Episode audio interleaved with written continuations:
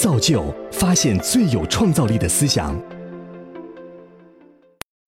我曾经是一名军人，啊，比较特殊的是呢，我曾经是一名法国的军人，隶属于法国第十一空降师第二外籍空降兵团，而且我还是第一个成功进入法国伞兵突击队这支特种部队的中国人。我这次啊，要给大家讲的就是从比利牛斯山到撒哈拉沙漠，特种兵如何野外生存。图片中我们看到的这些特种部队的士兵们啊，HK 四幺六步枪，然后各种瞄镜，NH 九零直升机，包括他的 SCAR 步枪等等。这两张图片里面的器材价值至少好几亿人民币。为什么？国家花这么多的钱来武装这些特种兵，一直到牙齿，两个字，生存。为了让他们生存，他们如果能够很好的在战场上生存下去的话，他们就会为他的国家争夺很多利益。我在法国十年的服役经验，去过很多地方，从比利牛斯山到地中海，再到红海，然后。到众所周知的撒哈拉大沙漠，比利牛斯山这个故事是很有意思的。二零零六年的时候，我刚进入外籍军团不久，眼看着四个月的新兵训练就要结束了，当时还正高兴，结果呢，就被连队突然间拉去了比利牛斯。大家都说比利牛斯是一个度假的好地方，的确，我们那次去也是度假，只不过度假的内容是探洞。漂流、激流勇进、攀岩、武装行军等等等等，不会让我们轻轻松松的过日子的。虽然说眼睛在天堂，但是身体始终是在地狱里面。最后两天的时候，连长突然突发奇想的告诉我们：“走，我带你们去看看远处那两座最高的山，山顶风景美丽的风景。”当时我们的行军啊。就跟图片中看到的一样，因为我们当时还是新兵，没有多少经验。白天穿越各种溪流、山谷，鞋湿了，脚上打起了一层又一层的雪泡，背包很重，衣服当然也早就被汗水给浸透了。那天给我留下印象最深的，不是周围漂亮的风景，当然也不是吃苦。我以前在中国也当过侦察兵，五年。我知道什么是吃苦受累，所以说那些东西对我来说不在话下。印象最深的反而是一天夜晚，凌晨三点才到达目的地。当连长下命令说安营扎寨，所有的新兵在一瞬间全部都钻到睡袋里面去了。为什么？因为第二天天亮的时候，我们还要接着赶路，只剩两个多小时来睡觉。为了补充体力，随手拿出来一个军用罐头，打开了之后。狼吞虎咽的吃了几口，也不知道吃没吃干净，就把罐头放在了我的旁边，倒头便睡。不过我这个做法，差点给我招来了杀身之祸。半夜的时候，我被惊醒，就感觉到脸上有东西在动，然后我大喊一声，坐了起来，看见一只动物正在旁边吃我那盒罐头呢。但是后面的两个小时，我是怎么也睡不着。出发之前，连长告诉我们，比利牛斯山。是有熊的。如果当时偷吃我食物的是这只小熊的话，我要埋头再睡去。待会儿他把他的爸爸妈妈带过来，我该怎么办？所以说，从那一晚，从那一秒钟起呢，我就知道，在野外露营随便乱扔东西是不科学的。我要讲的第二个故事也跟野生动物有关，在科西嘉。科西嘉呢是拿破仑的老家，是地中海的一座非常漂亮的小岛。每年都会接待来自世界各地无数的游客。科西嘉的土特产除了果酱之外，还有香肠。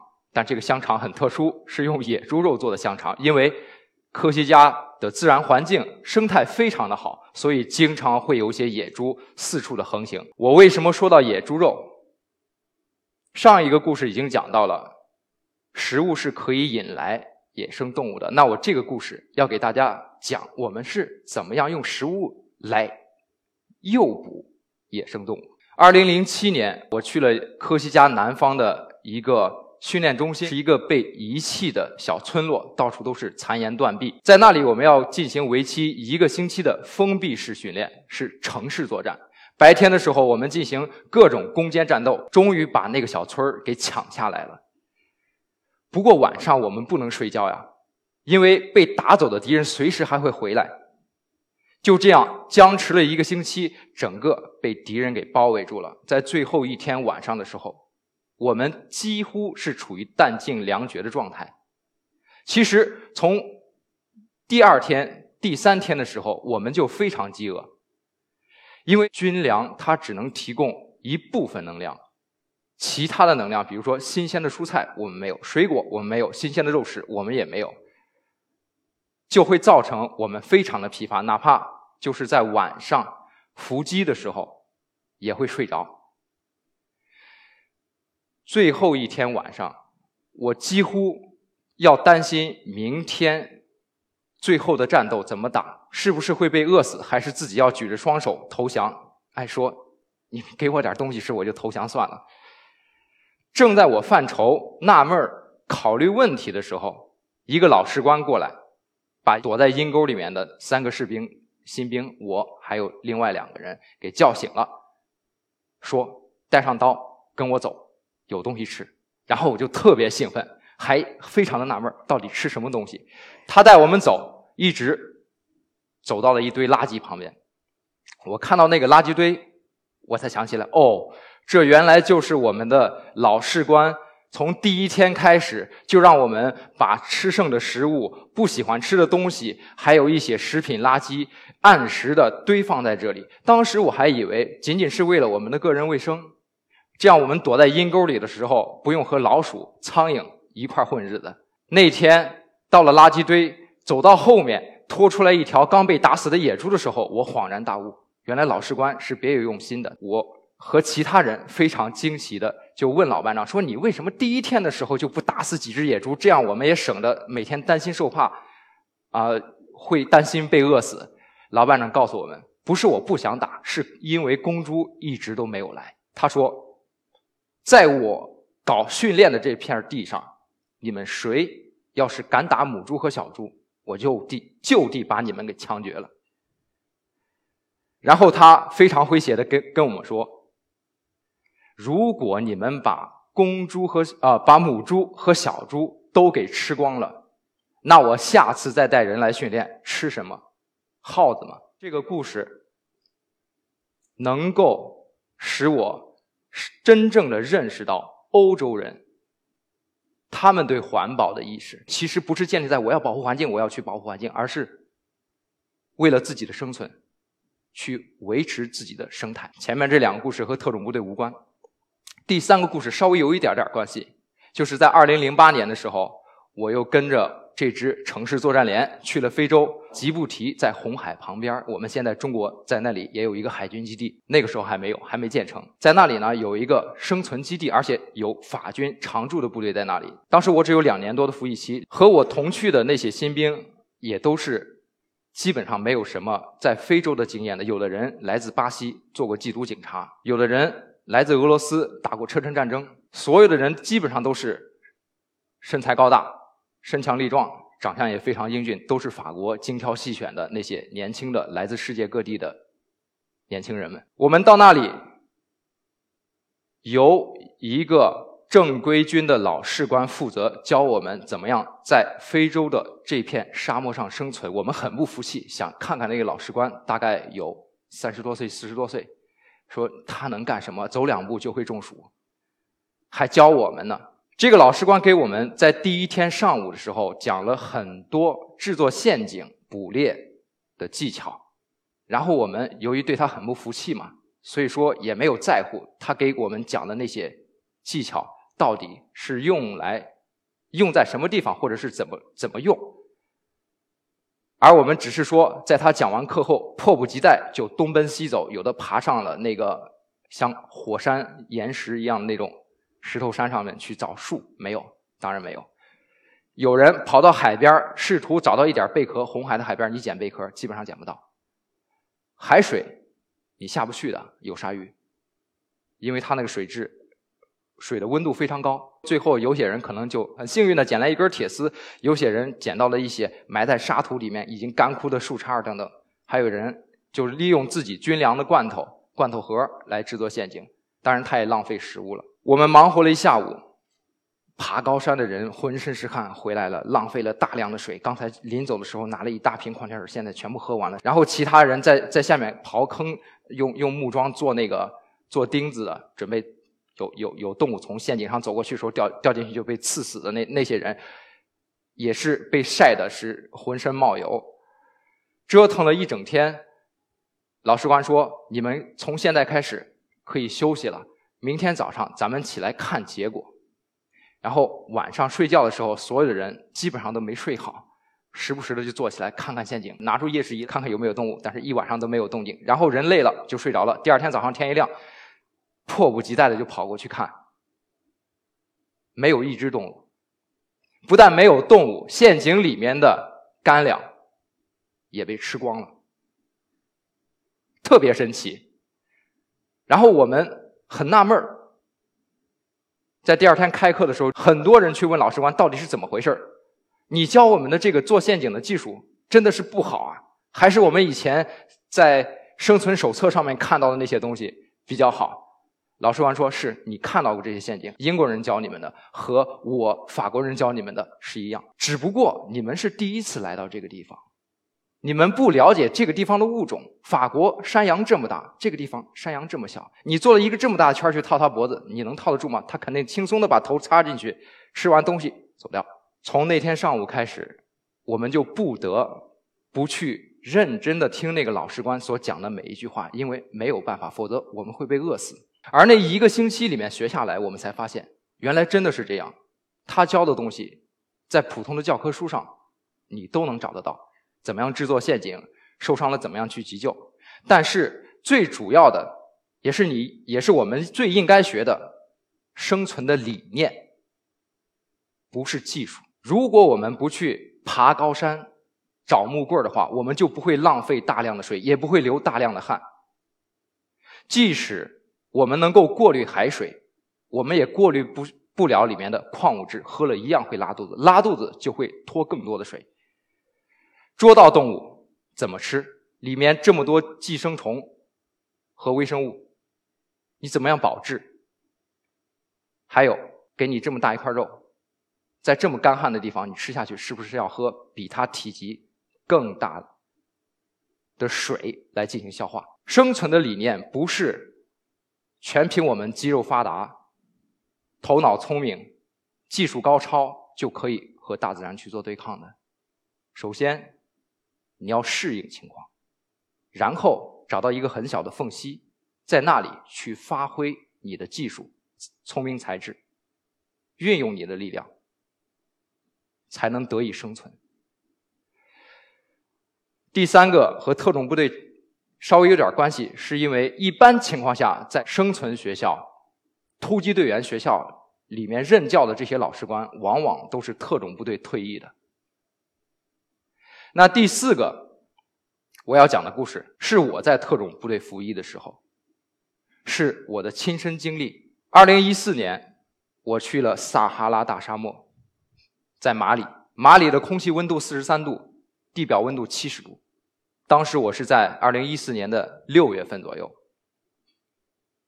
夜间的时候，飞机在很远的地方，二十多公里，把我们从四千米的高空扔下去，我们用降落伞。带着指北针，带着 GPS，按照预先规定的路线飘到二十多公里外的一一片沙漠上，落在沙漠的中心。指挥官要求我们这样做，是可以避免我们的行军路线被敌人发现，从哪个位置到哪个点，这样他就知道我们的基地在什么地方。他们可以推算出，看你的脚印，可以推算出你们有多少人，背了多少东西，等等等等。那么我们到达地方之后呢？在这片沙漠上，这么高的温度肯定待不下去了。我们当时的任务要求是五天五夜一个侦察任务。我们带有大量的卫星天线、照相机、计算机、电池等等，所有在五天内从这里经过的东西，只要是移动的，全部要给它拍下来。因为天上的无人机它只能拍出它的轮廓，它拍不出它的实质。天上无人机只能拍到一辆皮卡车的车顶，它拍不到皮卡车里面的人。所以说，在原地的平面、水平面的那种侦查也是非常重要的。五天五夜，我们怎么待的？我们找到了几棵已经基本上接近于枯萎的树，它都是像针刺一样的那种，它没有叶儿，但是呢，会稍微有点阴影，大概树有个三五米高，然后面积差不多有个五六平方、六七平方，这个我也不好估算。有那么几棵，有大的，有小的。我们躲在树荫里面，要不然真的会被烤死，太热了。我们之所以这样做，是为了生存。是保存自己的体力，是不让自己的体液过分的流失。但是我们知道这样做，动物在当地的那些生物，它们也是和我们的想法一样。就比如说图中我们看到的这只奇怪的银色的蚂蚁，就像一粒水、一滴水银在沙子上滚动一样那种感觉。当然，图中啊，我们看到稍微有点棕色，这是因为我们把镜头放得非常近。这种蚂蚁咬人非常的痛，它不但啊。自己非常聪明，可以反射太阳的热辐射之外，它还会咬人，而且树下面有很多这样的蚂蚁巢穴。如果我们想避开蚂蚁的话，我们就要跑到太阳下面；如果我们想躲在树荫里的话，我们就要与这些蚂蚁为伍。打死一只野猪容易，但是每天让一个特种兵打死两万只蚂蚁，精神肯定会分裂的。我肯定做不到。我们是怎样五天五夜趴在那里拿个照相机完成任务的？就是我们不去和这些蚂蚁对抗。我们白天的时候除了工作什么都不干，不吃东西，尽量不要吃东西，因为在沙漠的地区啊，食物不是最主要的，主要是喝水。然后到了晚上，这些蚂蚁基本上不太活跃的时候，我们才开始吃东西，到一边去吃。因为晚上的时候我们可以离开树了，没有太阳了，到哪儿去都行。我们去一边吃，吃完东西之后把垃圾封存起来，然后再把垃圾。放到很远的另外一个固定的地方，包括大小便也是一样，都是在都是有固定的地方的。白天的时候再再回去，你能看到的就是蚂蚁、人、昆虫，还有一些蜘蛛。然后有人趴着，有人有人躺着，趴着的是在正在工作拍照，躺着的是正在休息。蚂蚁从身上爬来爬去，就像我们看到的汽车从山上过一样，它们不会是不会咬我们，偶尔会咬。如果我们碰到它们，如果感觉到哎呀打搅我了，我我啪一打，然后等会儿你就可能会被咬几下，甚至还有一些会钻到你衣服里，捏不住它。我们身上有很多矿物质，会有脂肪，在我们流汗的时候它会干，会有盐粒等等，你是不可避免的，这些东西肯定会过来找你。但是如果你不去打它的话，它就把你身上的盐粒给搬走，它不会去咬你。所以说，顺应了自然之后呢，我们。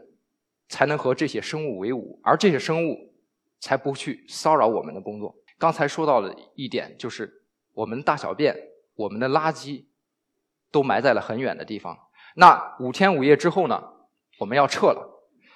临走之前，我们所有的人把垃圾全部都收了起来，装到装甲车里带走了。有没有人想问我，为什么我们要这样做？干嘛不留在那儿？大沙漠无所谓嘛？